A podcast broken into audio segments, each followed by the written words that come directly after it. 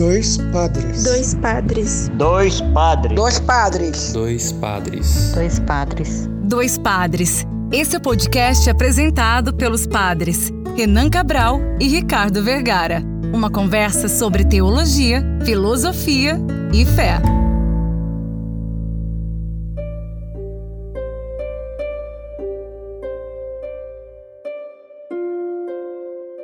Olá, ouvintes! Está começando mais uma edição, mais um programa Dois Padres Podcast. Eu sou o Padre Renan. Eu sou o Padre Ricardo e hoje nós vamos falar sobre as crises de nossa vida. Vivemos num momento delicado, um momento crítico de mudança. É, modernidade, pós-modernidade, contemporaneidade. O que, que a gente está vivendo afinal? O tradicional está sendo questionado, o novo é proposto. Igrejas, diversas denominações, é, lugares diferentes, países propõem sempre novas formas de cultuar, motivando uma grande diversidade. Somos afligidos o tempo todo por uma crise. Então, crise é negativa? É positiva? O que é crise? Crise de fé, razão, existência política, social, cultural? Enfim, vamos falar um pouco sobre esse tema que parece denso, mas vamos conversar aqui com muita naturalidade sobre isso.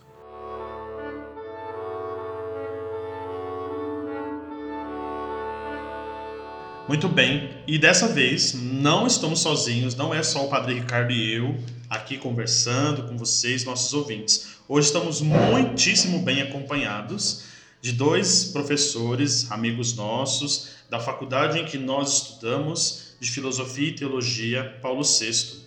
Seja bem-vindo, professor Marco Aurélio, seja bem-vindo, professor Ricardo Mantovani. Obrigado. Muito obrigado. Obrigado pelo convite. Vou apresentá-los ao público, nossos ouvintes, e aí depois a gente começa a nossa conversa aqui, tá bom? O professor Marco Aurélio, ele possui graduação em filosofia pela Universidade do Sagrado Coração. Atualmente, ele é professor e leciona nas faculdades Unisus, em Suzano, e a Faculdade de Filosofia e Teologia Paulo VI, em Mogi das Cruzes. A sua experiência é em filosofia, com ênfase na filosofia latino-americana, filosofia da libertação. Atua principalmente nos seguintes temas: filosofia latino-americana, filosofia política, inclusive foi nosso professor filosofia política, e formação para a cidadania e também as disciplinas de lógica ali na Faculdade Paulo VI.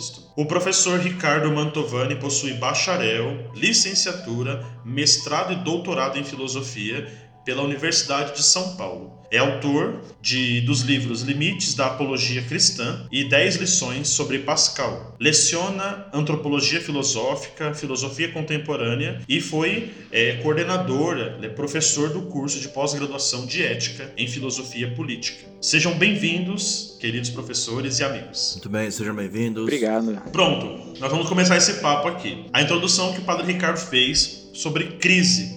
Isso aqui surgiu esse nosso interesse de um podcast nosso gravado com outros dois participantes. Parece que nós estamos aqui vivendo um, um, compilado das coisas. Foi a primeira vez que nós recebemos dois convidados e é a segunda vez que nós recebemos dois convidados. Na primeira vez foi o padre Diogo Xixito e o padre Rubens, e ali nas nossas conversas nós estávamos muito em algum momento refletindo sobre o atual momento que nós estamos vivendo. Eu não estou falando só da pandemia, mas o atual momento de inúmeras crises. Tem gente que vai falar que essas crises são reflexos da pandemia, tem gente que vai falar que não, a pandemia veio e só somou as crises que já existiam é, nesse mundo. Eu acho que para começar, provocando vocês, né? Eu tenho os dois professores aqui, a gente podia pensar. É, a, o grande debate é que, que momento nós estamos vivendo? É a modernidade? É a pós-modernidade? Ou é a pós-contemporaneidade? Né? É sempre uma confusão. E eu sei que é uma confusão disciplinar, algumas vezes. É, o que, que o senhor acha, professor Ricardo? Obrigado pelo convite mais uma vez. É uma honra estar aqui participando com vocês. É, bom, a pergunta é difícil, né? Cada autor dá uma resposta. É, acho que a gente tem que tomar cuidado para não se transformar num, num debate de, de, palavras, né? Quer dizer, algumas pessoas chamam de pós-modernidade, outros chamam de modernidade líquida, é, outros acredito que nem é, dá mais para falar. Enfim, usam outros termos como pós-modernidade, hipermodernidade, enfim, é, os termos são muitos. Acho que talvez mais do que a a gente se preocupar aí com, com os termos, talvez seja compreender, o mais importante seja compreender é, o momento pelo qual a gente passa. É, e eu acredito que talvez, uh, pelo menos do meu ponto de vista, a maior crise que a gente passa é uma certa crise da razão, que a gente depois, ao longo aqui do nosso papo, pode explorar alguns elementos dessa crise da razão, mas é uma crise da razão que vem aí se, se avolumando, digamos, ao, ao longo dos últimos séculos, eu diria, né? e que começa a dar alguns resultados civilizacionais, para o bem e para o mal, quer dizer, é, ou pelo menos é, se a gente não quiser jogar moral, moralmente né, os resultados dessa crise, o fato é que ela está aí e começa a dar é, os seus frutos. Né? Então eu, eu diria que, sobretudo, a gente vive uma crise da razão. Depois, não sei se o professor Maida concorda comigo, aí a gente pode ir aprofundando depois quais que seriam os frutos dessa crise. Verdade. O que, que, o, que o professor Marco, né, o Maida, tem a dizer aí? Eu, eu agradeço bastante, viu, a oportunidade da gente poder se encontrar aqui, ainda que nessa condição, né? Sempre por mediações, mas ela sempre bastante interessante. Depois ter o Padre Renan, Padre Ricardo e professor Mantovani como interlocutores, para mim é uma alegria enorme. Me faz pensar bastante que, de repente, eu gostaria de propor uma colaboração inicial, considerando mesmo o, um discurso breve, assim, sobre o que é isso, né? A, a condição pós-moderna e por que que a gente pode instalar talvez um outro termo, né? E aí eu, eu concordo concordo mesmo com o professor Mantovani que tem brigas homéricas, né? O pessoal já gastou bastante tinta tentando dizer, bom, então vamos tentar um termo para a gente conseguir evidenciar esse tempo que a gente está. E me parece que o que um dos elementos que diverge e que ajuda a gente a distinguir, né, um termo do outro é se a modernidade conseguiu ou não cumprir as promessas que fez. Então, me parece que a modernidade fez algumas promessas e quando eu estou falando modernidade, eu estou pensando em tudo aquilo que foi produzido, né, ali é, do século XIII em diante, para dizer, aonde se pensa, por exemplo, primeiro, num, num sistema racional capaz de abarcar a realidade, depois, em um desenvolvimento tecnológico capaz, inclusive, de oferecer às pessoas maior qualidade de vida e, quem sabe, até é conseguir levar para frente aquele projeto do Aristóteles, né, que ele falou no, na política que enquanto não houver uma ferramenta que trabalhe sozinha, haverá alguém para fazer a ferramenta trabalhar. Quando a ferramenta trabalhar sozinha, então as pessoas não vão precisar mais fazer a ferramenta funcionar. Então me parece que uma das promessas da modernidade também é fazer com que a tecnologia liberte o sujeito desse trabalho de fazer a ferramenta funcionar, porque a ferramenta vai funcionar sozinha e vai então ficar à disposição do ser humano aquilo que é próprio do ser humano, que é a criação e não a reprodução. E aí então a pergunta é: a modernidade conseguiu dar conta da promessa que fez? Desse sistema capaz de abarcar a realidade e de desenvolvimento tecnológico capaz de oferecer às pessoas qualidade de vida? Então me parece que a pós-modernidade fala, né, ó, desculpa, não deu conta. E a gente vê então essas promessas ruírem, né? E aí até onde eu entendo, me parece que aqueles que defendem a hipermodernidade dizem, não, é agora que a gente está vendo a tecnologia, oferecendo esses recursos para transformar a vida numa vida melhor. É agora que estão aparecendo alguns sistemas capazes de abarcar a realidade. Então, é, me parece inclusive que tem um sujeito francês chamado Lucian Spetz. Ele escreveu um livro pensando na saúde perfeita. E aí ele considera inclusive é um conjunto de é, de propostas da ciência e da tecnologia em vista de reconstruir o mundo, que em algum momento já está desgastado, é, e, propondo um mundo novo. Mas a gente vai conversando com calma é, conforme a conversa for se estendendo aqui. Ainda usando um pouco isso do que você falou a respeito de ferramenta, uso, criação, necessidade. Eu sou, antes do seminário, eu sou da área de tecnologia e automação. Então, eu estudei muito. Tudo que eu estudava, né, sempre tinha aquela questão assim. Para alguns, isso é pro chão de fábrica, pro peão, né? Aquele apelido de mau gosto, né? Que se fala o pessoal que trabalha na produção. E outras coisas falavam assim: não, mas a tecnologia tira o emprego das pessoas, tira a mão de obra, etc. A meu ver, claro, eu sou dessa área, eu acredito que não. No meu pensamento é o seguinte: o ser humano sempre foi muito utilizado, é, de fato essa é a palavra utilizado como ferramenta para apertar parafuso, apertar um botão, é, dobrar uma peça ou fazer coisas que uma máquina poderia fazer, talvez com mais precisão, com mais rapidez, com menos incerteza e erros. E aí, eu lendo, né, alguns várias várias coisas, em um dos textos que eu li, falava justamente de dessa questão. O emprego robótico, ele deve ser feito por um robô, por uma máquina, por uma ferramenta, por um instrumento. O ser humano, ele faz aquilo que o homem, que o, o robô não pode fazer, uma ferramenta não pode fazer, que é pensar, usar a criatividade, usar a arte,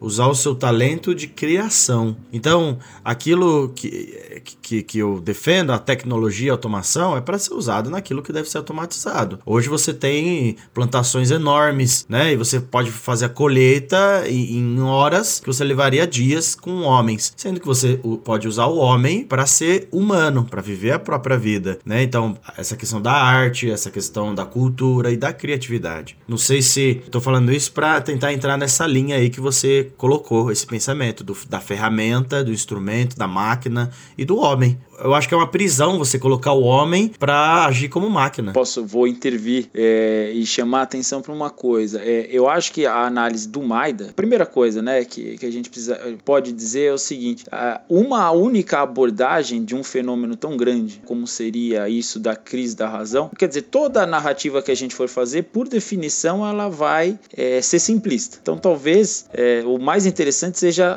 narrar, é, narrar é, esse acontecimento de vários pontos de vista. Talvez o que o professor Maida chama a atenção é um aspecto mais sociológico, digamos assim, né? quer dizer, uma promessa, uh, uma promessa é, física, tecnológica, né? de riquezas que de fato não, não se cumpriu pelo menos não na velocidade que, que estava Sim, prometida. Eu sentido. tendo sempre, quer dizer, aí, é, não excluindo, eu acho que elas não são explicativas excludentes, mas é, eu acho que elas podem caminhar até que juntos. Eu vejo a crise da razão vindo interna à própria razão. Quer dizer, eu tendo a, a, ver um caminho mais pelo campo das ideias do que pelo campo propriamente sociológico. E aí eu, eu vou é, rabiscar um caminho aqui, é, é lógico para depois vocês negarem ou, ou, contribuírem, enfim. Mas o, o, caminho que eu viria seria o seguinte: a, a filosofia, a própria filosofia, vem se tornando ao longo do tempo cada vez menos racionalista. A filosofia sempre fertou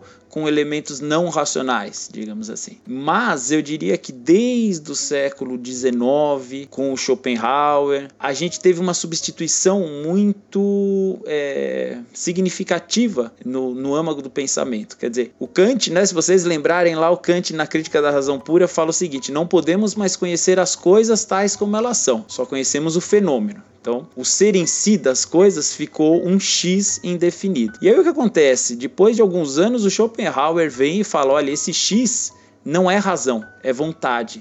Quer dizer, então a, as coisas, parece que aí a gente tem uma esquina na história do pensamento. De algum modo, a razão recua com o Kant e aquilo que vai ocupar o espaço da razão é, de certo modo, a vontade no Schopenhauer.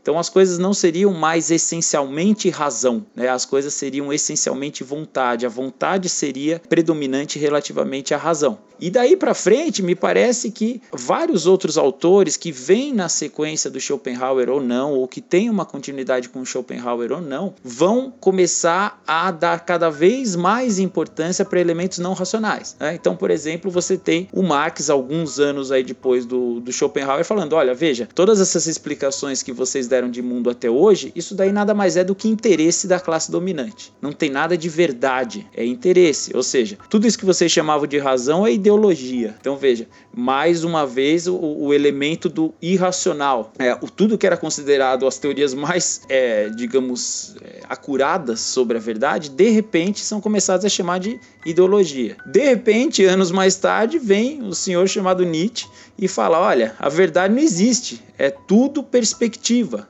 né? Quer dizer, você tem a sua verdade, eu tenho a minha verdade, não existem fatos, só existem interpretações. A frase é dele mesmo. Então veja, o, o, que eu o que eu estou querendo insinuar aqui, né, é que para além desse desse quadro mais sociológico que o professor Maida traça, a, a, a própria instituição humana que costumou ser considerado o baluarte da razão, aos poucos vai abrindo mão da razão para dar cada vez mais prevalência a uma coisa chamada vontade, né? Seja a vontade de dominar os outros, no caso do Marx, seja uma vontade meio metafísica ali no caso do Schopenhauer, mas de certo, mas de todo modo que substitui a razão, seja a vontade de potência do Nietzsche, Depois isso entra no século XX, por exemplo, com Foucault, é, falando o quê? Veja, o discurso, todo saber, na verdade, é um poder. Né? Todo saber é institucionalizado, é construído em vistas de defender o poder de alguém. Ou seja, para além de qualquer pensamento sociológico, eu acredito que a razão ela vem se esvaziando por dentro, de certo modo.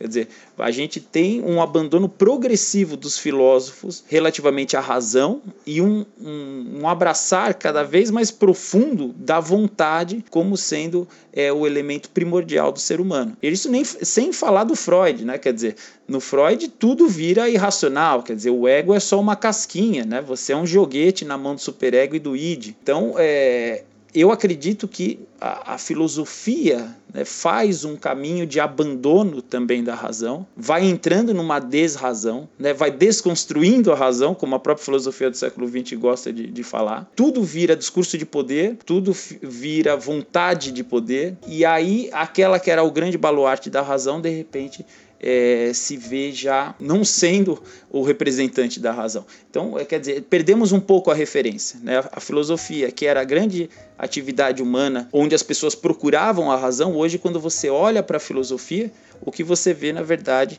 é um discurso que dá muito mais valor para a vontade, para as relações de poder, do que para a razão. Então, me parece que isso também ajuda é, a nossa descrença na razão atualmente. Mas, enfim, eu falei demais.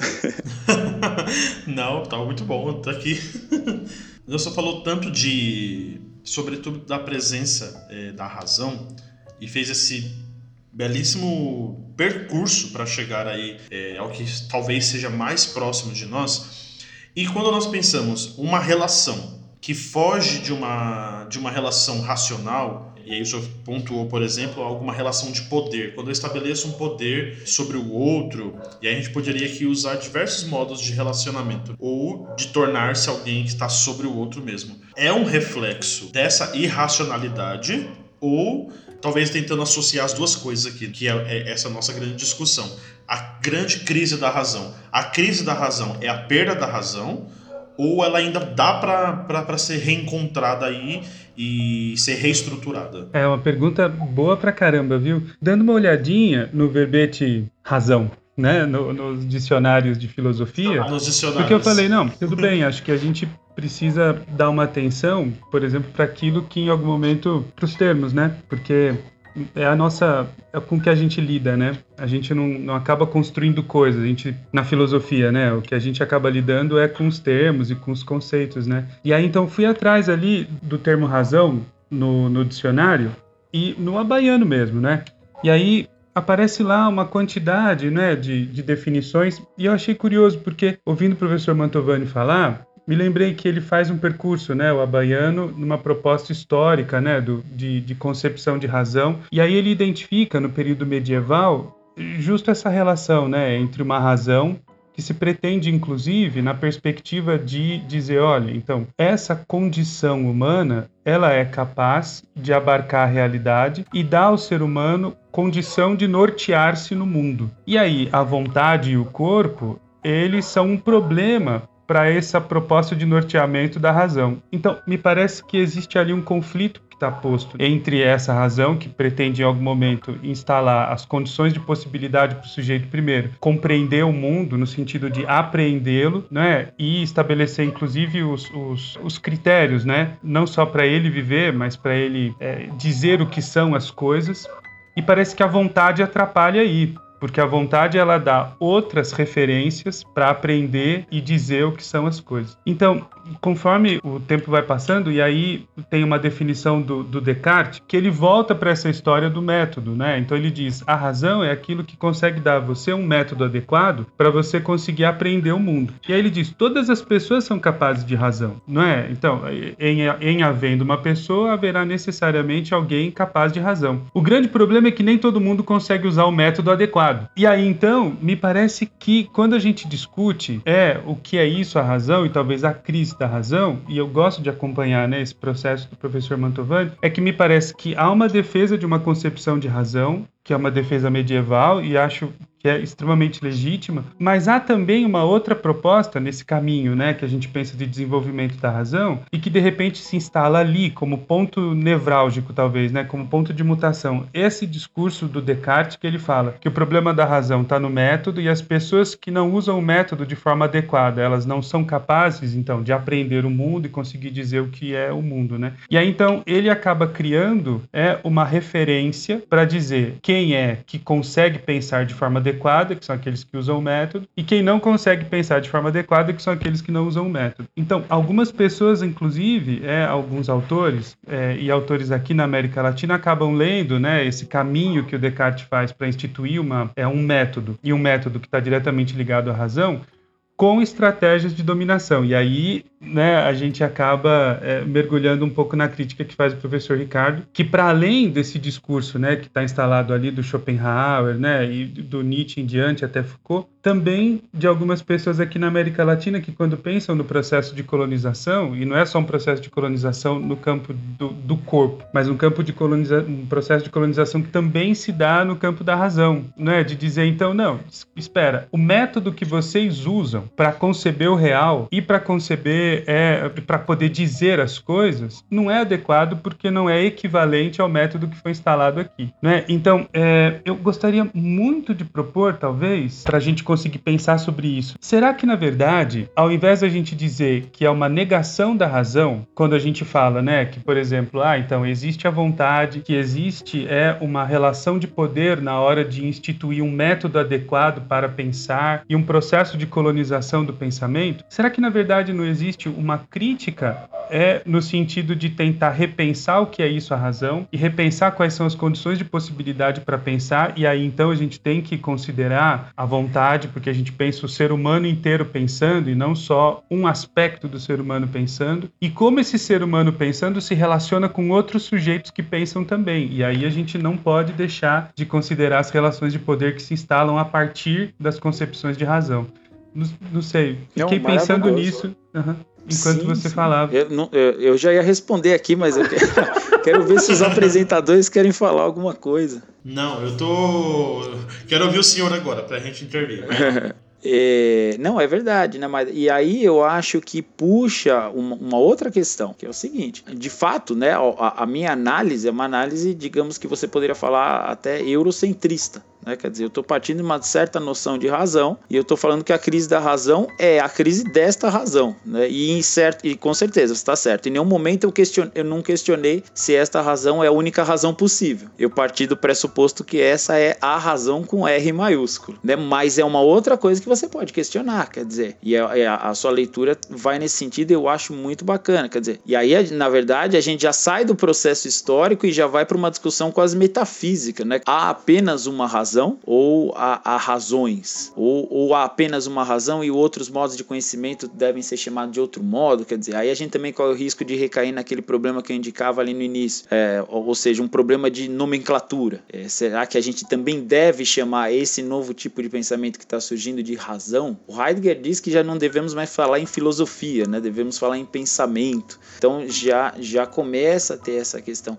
Mas antes de passar a palavra para os nossos apresentadores, eu queria, olha como, é, como é rico, eu queria fazer mais um percurso muito esse muito breve, mas é mais uma, digamos, um modo de contar essa história, que é, que é a seguinte, é, essa daí eu retiro de um autor americano, um filósofo chamado Francis Schaeffer. Ele morreu aí no, no século 20, né? Um, relativamente é, recente. Agora eu já não sei mais se foi no começo do 21, enfim, é, é um contemporâneo nosso. E diz o Francis Schaeffer, olha que interessante. Ele diz que o ser humano, de certo modo, no final da, da Idade Média começava a mostrar um certo. Né, o ser humano é uma palavra muito genérica, né?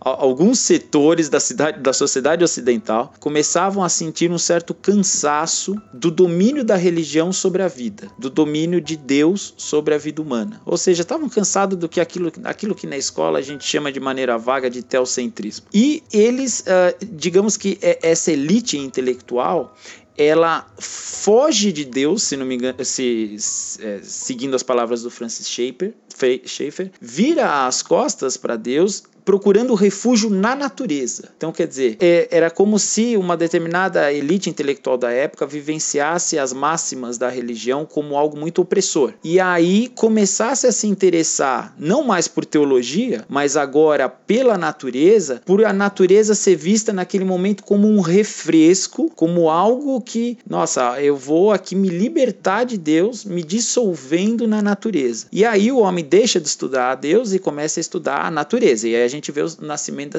da, da ciência moderna. Mas aí diz o Francis Schaeffer, e acho que essa é a parte mais interessante da fala dele, que é a seguinte: ele fala, o problema é que o ser humano, quando começou a estudar a natureza, ele viu que a natureza obedece leis mais rígidas do que aquelas que Deus impunha para ele. Quer dizer, a natureza é mais imutável, as leis da natureza são mais imutáveis, são mais rígidas do que as leis de Deus. Até porque Deus ainda é piedoso, a natureza é implacável. E aí, de algum modo, o, o Schaefer diz: olha, e a nossa crise da razão é exatamente isso, porque o que acontece? O, o, o Schaefer quer dar a entender que a crise da razão é intencional. Que ele fala o seguinte: olha, o ser humano não aguentava mais Deus, é, investiu na natureza e a, e a sua razão acabou mostrando que a natureza é mais implacável do que Deus.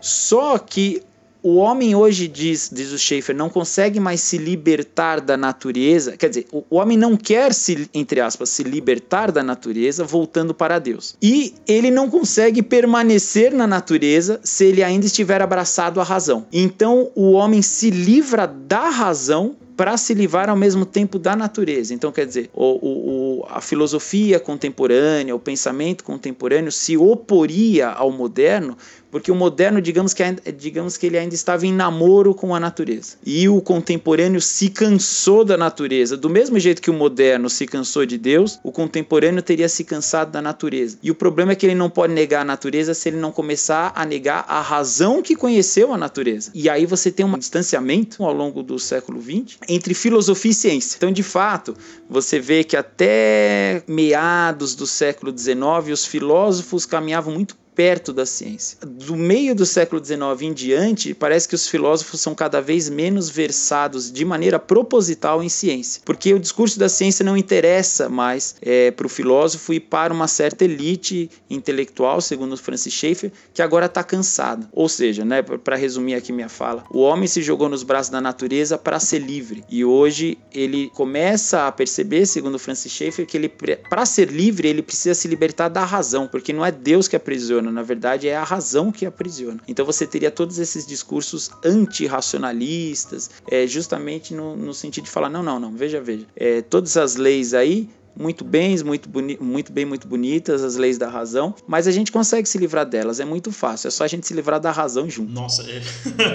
eu tô aqui pensando na. aquilo que você estava dizendo, sobretudo aqui, no finalzinho da fala, nessa tentativa de, de perda de, da razão, ou de, ou de sei lá, de, de, pensar a razão em algo que seja tão distante, e nesse, né, nesse mundo, sobretudo no tempo que nós estamos vivendo, nós vamos vendo a, os grandes questionamentos, é, é que eu vou usar vários termos para que a gente possa ir aos poucos refletindo sobre eles. Nós vamos vendo alguém que questiona se o mundo ele é redondo ou não. O grande movimento aí é, do terraplanismo. Né? Eu falo grande movimento como se ele fosse algo assim é, existente em todos os campos possíveis. Né? É, ou um movimento talvez mais existente nesse momento, que é o um movimento anti-vacina, que aí a gente vai pensando em crises, seja da razão, crise da existência, onde as pessoas começam a questionar é, a ciência, o avanço de tudo isso, é, o, o quão necessário é para nós. Ou a gente poderia começar a pensar em pessoas que começam a questionar, a gente podia usar eu posso usar esse termo aqui, a natureza ou a existência da divindade, como Deus e outras coisas. É, é um período muito é, de presenças desses questionamentos e que talvez seja muito complicado para que a gente possa entender origens e motivações que fazem com que movimentos como esse cresçam. É, eu não vou nem falar de crises políticas, senão a gente vai entrar aqui em outro debate que pode ser aberto em outro encontro, né? É, onde pessoas se enfrentam, onde é, se enfrentam é, drasticamente a ponto de tirarem a própria vida é, um do outro por causa de, de discursos, de ideologias e de crises políticas, né? Eu falo isso porque foram coisas que os nossos ouvintes no Instagram quando nós abrimos hoje a, a caixinha de perguntas, dizendo assim, né, o que, que é crise? E aí algumas pessoas disseram ali, né, eu queria saber a minha crise é da existência, a minha crise é política. É, ninguém disse crise da fé, então isso aqui talvez seja muito bom pra gente, né? No, no nosso, ninguém falou assim, não, estou com crise de fé. E de fato, eu acho que talvez é muito presente para esse nosso contexto, tantas tantos essas coisas que eu fui dando como exemplo, mas tantos outros, né? É, eu fico, fico pensando aqui, de novo naquele pressuposto que eu instalei ali no comecinho da conversa, né? Quando eu pensava na, na promessa da modernidade. E aí, em algum momento a gente vai percebendo ser construído, né? É, conforme os autores vão atravessando o tempo e vão tentando articular né, suas teorias, enfim, me parece que há uma, há uma intenção cada vez mais crescente em elaborar um sistema capaz é, de compreender o mundo. E aí, então, por exemplo, a gente pensa que é, o sistema hegeliano é o ápice desse momento em que o sujeito fala: não, então, aquilo que é pensado é real e o real é aquilo que é, é pensado. Então, nesse momento em que parece que existe uma estrutura dura, capaz né, de dar conta da realidade inteira, me parece que começa a aparecer um, um, um movimento contrário. E aí eu não sei se ele está diretamente ligado à, vontade. Eu, eu, concordo que isso aparece evidente nos autores, né? E é, e é um fato.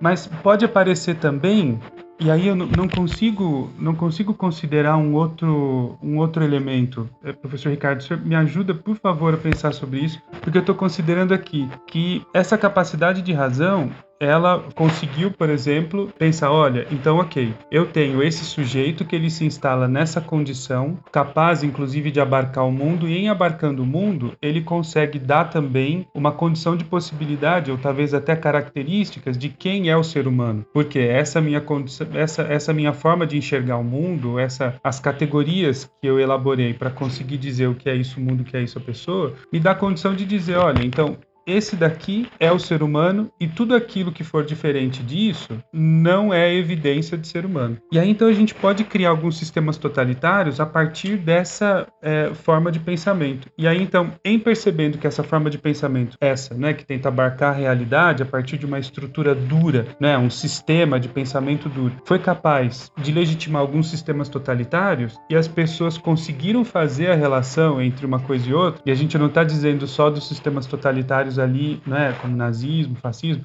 mas também de outros sistemas totalitários, né? Aqueles, inclusive, que estão diretamente ligados a um sistema econômico capaz de regular as relações de produção e distribuição, não é? Que a gente viu também é sendo um sistema duro que dá um, né? Dá um, um que é isso a realidade, é e inclusive capaz de matar pessoas que não conseguem aderir a esse sistema porque dizem desculpa, você não funciona e você atrapalha o funcionamento disso. Então, o fim do século XX ou da metade né, para frente do século XX, começou a mostrar que esse, esse sistema único e duro que a razão é capaz é perigoso, porque ele deixa de evidenciar a complexidade do real e deixa de permitir a complexidade do real para fazer caber a realidade em um sistema só. E aí o impacto social disso é que tudo aquilo que foge ao sistema duro para a compreensão do real, não é que é diferente, não é que é uma outra perspectiva e não é que amplia as condições de possibilidade de conhecer o real. Mas está errado. E se está errado, ele deve ser eliminado, porque ele é um problema. Então, talvez a crise que a gente está vivendo é a tentativa de tentar entender o que, que vai existir para além de um sistema duro, capaz de compreender a realidade e o mal-estar que esse sistema produziu. Digo malestar social, né?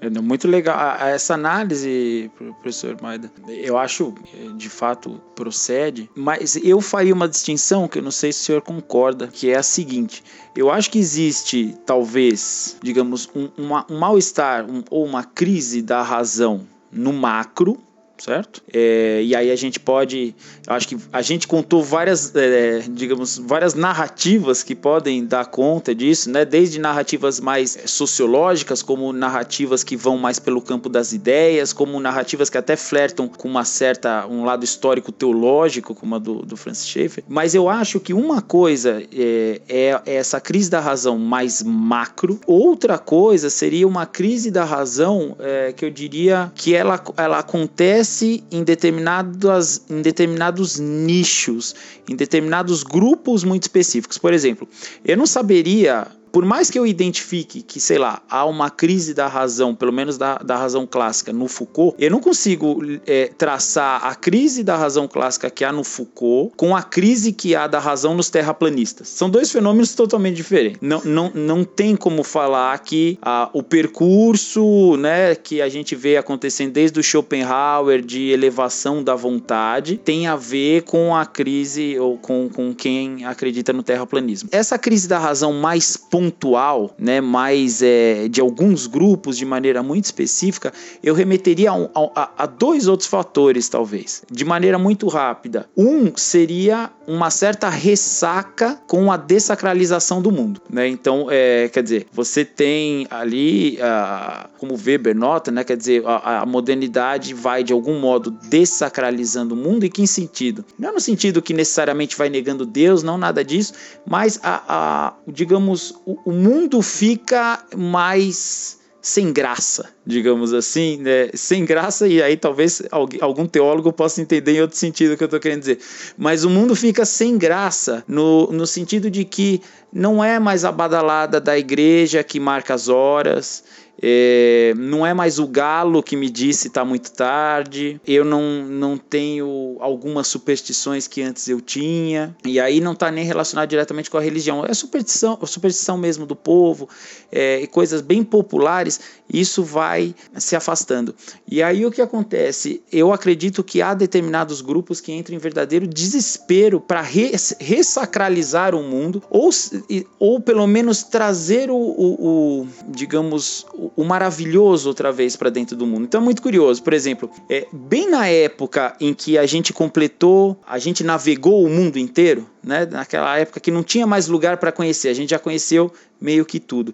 O que acontece? Surge a teoria da Terra Oca. Olha que curioso. Porque o que, que seria a teoria da Terra Oca? Veja, a gente percorreu a superfície terrestre inteira, mas calma, não, não, não se desesperem. O mistério ainda não acabou. Dentro da Terra existem alguns povos que ainda a gente não conhece. É, então, quer dizer, seria um jeito. A ufologia é isso também. A ufologia é, é isso. Quer dizer, a, a, gente, olha, a Terra já não tem mais segredo, a gente já foi em todos os lugares, mas segura que os bichinhos estão vindo. Né? Então é, é, um, é um desespero para ressacralizar o mundo. E de fato, a Terra plana também tem é um desejo de ressacralizar o mundo, mas é um desejo é, que mete os pés pelas mãos, quer dizer, não, não sabe fazer muito direito, né? Quer dizer, vai de qualquer jeito. O importante é criar um certo mistério, é o ser humano voltar a ter um certo friozinho na barriga. Então eu acho que esse talvez seja um ponto. E isso não tem nada a ver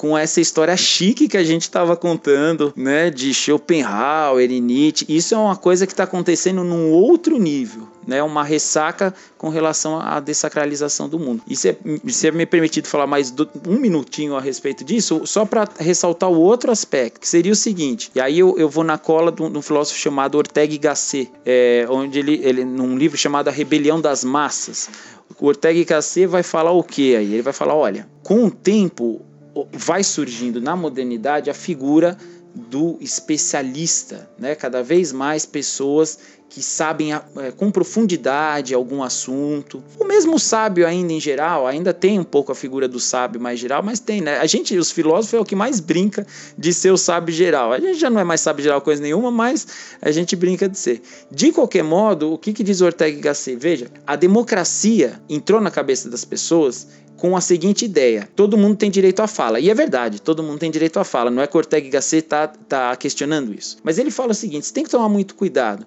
Uma coisa é o nosso voto valer a mesma coisa. Outra coisa é quando a gente se pronuncia a respeito de astronomia, você achar que a sua opinião de um cara que não sabe nem achar uma estrela no céu vale a mesma coisa que a de um astrônomo. Ou seja, o que o Ortega y Gasset está apontando é o seguinte: por uma certa um certo desvio do que seria a igualdade entre os homens. Os homens são iguais para uma série de coisas, e eu diria até, para as coisas que mais importam, nós temos que ser iguais, né? para os direitos civis, é, enfim, to todos os direitos da sociedade temos que ser exatamente iguais. Mas isso não significa que as nossas opiniões valham a mesma coisa. Né? Mas diz o Ortega y Gasset, o homem moderno não soube lidar com isso. Ele acha que democracia é você, todo mundo tem a sua opinião. Não importa se o cara estudou 30 anos um assunto, o cara que nunca estudou nada, ele fala: "Não, mas essa é minha opinião". E aí ele fala: "Isso daí é uma distorção do que é democracia". Democracia é uma outra coisa, é igualdade num outro campo, né? Quando você acha que a democracia te dá direito de falar que a sua opinião de pessoa que pensou dois minutos no assunto é, tem o mesmo peso, né, de um cara que estuda isso há 30 anos, aí você está distorcendo as coisas. Então eu acho que também esses movimentos anti-ciência em geral são frutos também dessa falta de compreensão do que seja a democracia. Né? Mas aí eu já me estiquei demais. Não, você. Eu ia fazer uma intervenção e aí você falou: não, deixa eu só terminar aqui. E tudo que você falou foi o que eu tinha anotado aqui. eu, tinha, eu tinha escrito. Porque eu ia, eu ia entrar nisso. Você falou sobre níveis, né? Então, o, o diálogo que estava sobre filósofos bem conhecidos e profundos no assunto e tal. E aí foi trazendo um pouco para um outro nível nessa dinâmica, né, da ciência, da questão. Eu fui anotando. Então, você falou a palavra aqui que eu ia colocar. A gente tá falando de crise da razão. Ela se torna por quê, né? A gente, é, as pessoas estão confundindo um, o argumento com opinião. Tem até uma charge bem famosa. Duas pessoas assistindo TV e aí alguém fala na televisão alguma coisa e a pessoa que tá do lado, uma das pessoas que tá assistindo, fala: Mas isso tá errado, não pode. E o outro, nossa, mas é exatamente o que eu penso. Alguma coisa desse tipo, né? Tipo, isso é fake news, tá errado. Ah, e a outra pessoa, mas como assim? É o que eu penso, né? Então, quer dizer, fala o que a pessoa pensa, logo ela assume como verdade. E aí poderíamos até falar crise de verdade também. Mas aí eu tinha colocado aqui. Você falou a terra plana, é, da, nós temos hoje a, da vacina, a gente tem esse exemplo que você trouxe agora da, do estudo das estrelas. Então, pessoas que estudam a vida inteira, por exemplo, sobre epidemiologia, estudam a vida inteira no campo de pesquisa e sempre trabalhou com isso, são descreditadas hoje porque tem a democracia da fala no Twitter. Então, porque eu acho que ele tá errado, porque olha esse argumento, esse esse, e pronto. Então não tem aquela profundidade toda. Isso não seria também um modo de ter fé? Então, por exemplo, eu tenho fé naquele cara que aponta o dedo que fala contrário de outro, entende? Não é uma, é uma ciência que se transforma em fé, é uma política que se transforma em fé, é uma razão que se transforma em fé. Por quê, né? Eu creio no que ele diz e não importa quem diz o contrário, porque ele tá certo para mim, ele tá certo por vários aspectos. É, essa pessoa, essa eh, essa empresa, essa, esse, esse lado social, essa formação política, isso é meu e pronto. Será que essa crise da razão não é justamente nessa. Quer dizer, é, né? Porque você acabou de falar.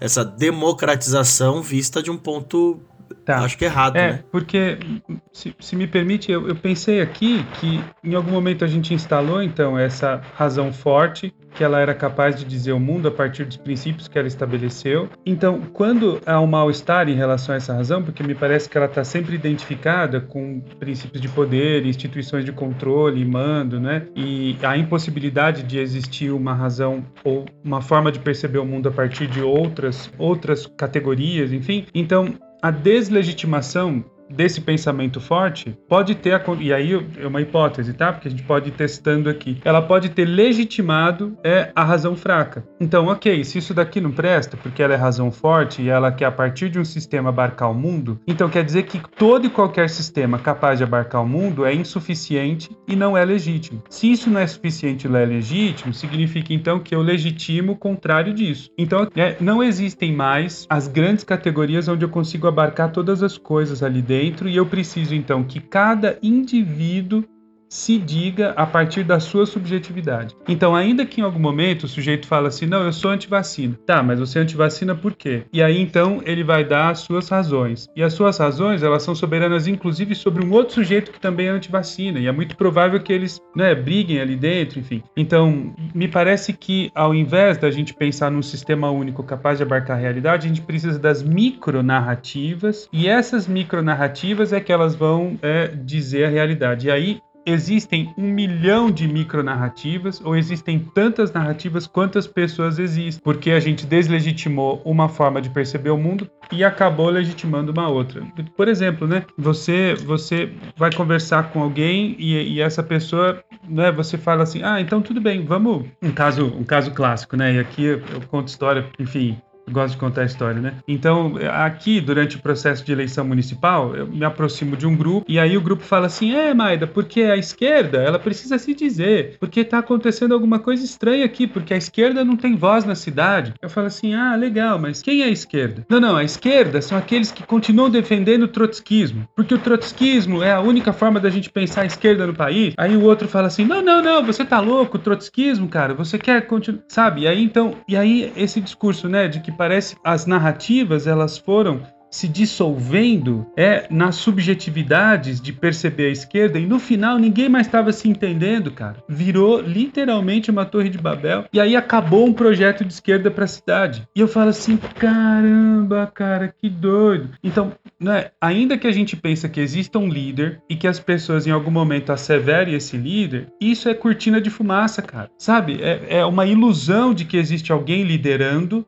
o país sabe? Ou de repente uma perspectiva. E porque se você pega os diversos membros que parecem estar seguindo determinado líder, ainda que eles gritem palavras de ordem, né, dizendo sorta ele ou dizendo mito, sei lá, né, dependendo do lado que está gritando, mas me parece que as subjetividades elas estão imperando ao ponto que se você vai é, na capilaridade de, desses sujeitos perguntando, tá, então o que que você é tá pensando sobre isso? Os sujeitos não vão se entender, porque cada um está concebendo a realidade realidade a partir da sua subjetividade, não existe mais um sistema único capaz de dar conta de explicar essa realidade. Não existe nenhum ponto de convergência, né?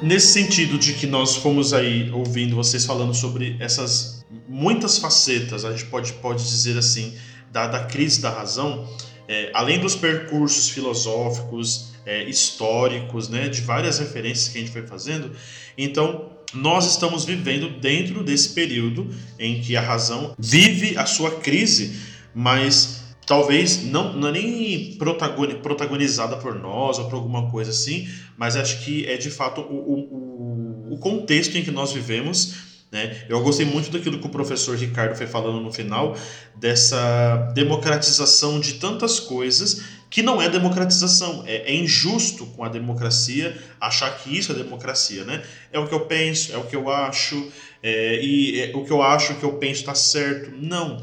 A reflexão disso é mais importante. Né?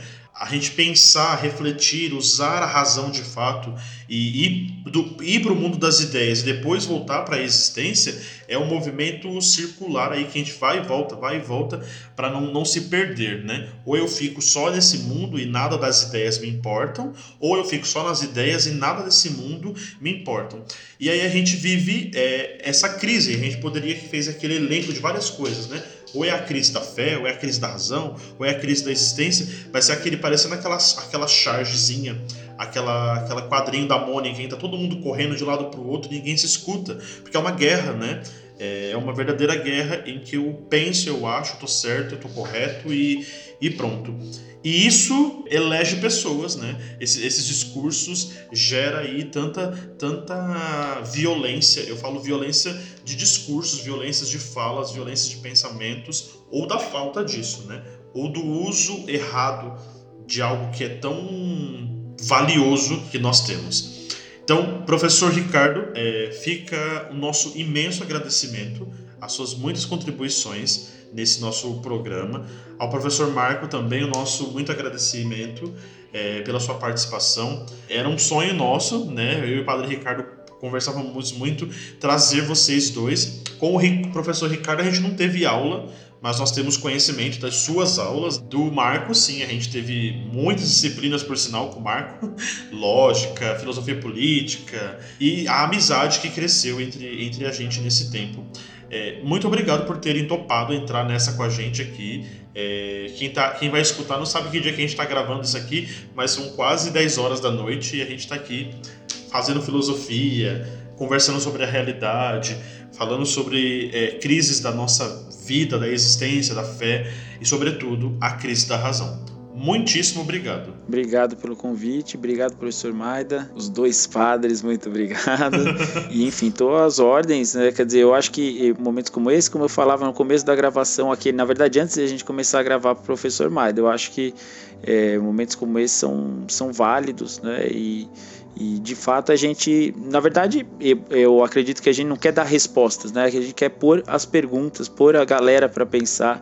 Eu acho que é muito mais importante do que dar resposta, porque hoje parece que todo mundo está fazendo isso, né? É dar resposta. Isso. Eu acho que o, o, papel importante é parar de a gente dar um pouco de resposta e pôr um pouco de minhoca na cabeça das pessoas. Dar resposta é fácil, né? E a gente só quer vida fácil. Ninguém quer a dificuldade de refletir. É isso. Eu, eu agradeço muito também a oportunidade. Vocês não sabem é o carinho que eu tenho todas as vezes é de encontrar professor Mantovani, de encontrar Ricardo, né, é, Padre Ricardo, Padre Renan. É, é, é, é, um encontro carinhoso no sentido que eu consigo perceber que, para além de tudo que a gente falou, né, da impossibilidade de diálogo, existe aqui esse ponto de convergência, né, e que em algum momento a gente é, e, desses encontros aqui, a gente está promovendo outros. Nós tivemos uma experiência muito bonita na faculdade, inclusive o professor Ricardo é, anunciou isso na Faculdade Paulo VI, e a gente teve um trabalho que estava defendendo uma perspectiva, um trabalho de fim de curso, né, que defendia uma perspectiva sobre ser humano, sobre corpo. Tá? Esse, esse semestre que passou, nós tivemos um trabalho que fez uma devolutiva a esse trabalho. Então, é muito legal, porque parece que esses, esses espaços né, de diálogo, enfim, eles estão se, é, se propondo, inclusive, numa, no campo da instituição. E aí é difícil e é muito triste de saber que algumas instituições é, não permitem esse tipo de, é, de diálogo, né? E não pela instituição, mas pelos sujeitos que compõem a instituição que são incapazes né, de estabelecer um diálogo a partir de uma perspectiva que confronta com a, com a sua perspectiva. Né? Então, é, esses encontros de diálogo, esses encontros onde a gente tenta se propor é, carinhosamente a se ouvir e pensar melhor acerca de si, acerca do mundo, para mim são encontros que nos humanizam é, e nos fazem continuar esperançosos sobre o que é isso, o mundo que se propõe para além desses tempos de isolamento social. Obrigado por vocês, obrigado, professor Mantovani, sempre muito bom. Muito bem, obrigado, obrigado a vocês por se colocar colocarem nesse, nesse tempo. A conversa rendeu, né? Também já temos aqui mais de uma hora conversando. Espero que a gente possa nos reunir mais vezes, né? Conversar sobre filosofia. É bom retomar algo que, particularmente eu e o Padre Renan, não sei, quer dizer, não sei o Padre Renan, mas eu me distanciei, né? Porque é, é muito fiz, estudava filosofia 13, 14, 15, né? 2013, 14, 15. Desde lá tomei muito pouco a leitura de filosofia, envolvi mais com a teologia. Então é sempre bom a gente retomar um pouco esta, esse passo inicial que a gente dá. Acho que sobretudo, né? E como vocês falaram, fazer boas perguntas, né? Lançar mais perguntas. Muito bem, e esse então foi mais um episódio de Dois Padres Podcast. Esse programa foi produzido por Padre Renan e por mim, Padre Ricardo. Pauta de Padre Renan e Padre Ricardo. Participação: Marco Maida, Ricardo Mantovani, eu. Padre Ricardo e Padre Renan. Edição, sonorização, estúdio El Gato. Colaboração Fabi Ribeiro e a arte de Luiz Fernando Santos. Eu espero que você tenha gostado. Siga-nos no Instagram, arroba Dois Padres Podcast. Dá um like, comenta no post do episódio e manda seu e-mail com sua pergunta, comentário, sugestão para Dois Padres Podcast, tudo junto, arroba gmail.com. Nos vemos na semana que vem. Fiquem seguros e que Deus te abençoe.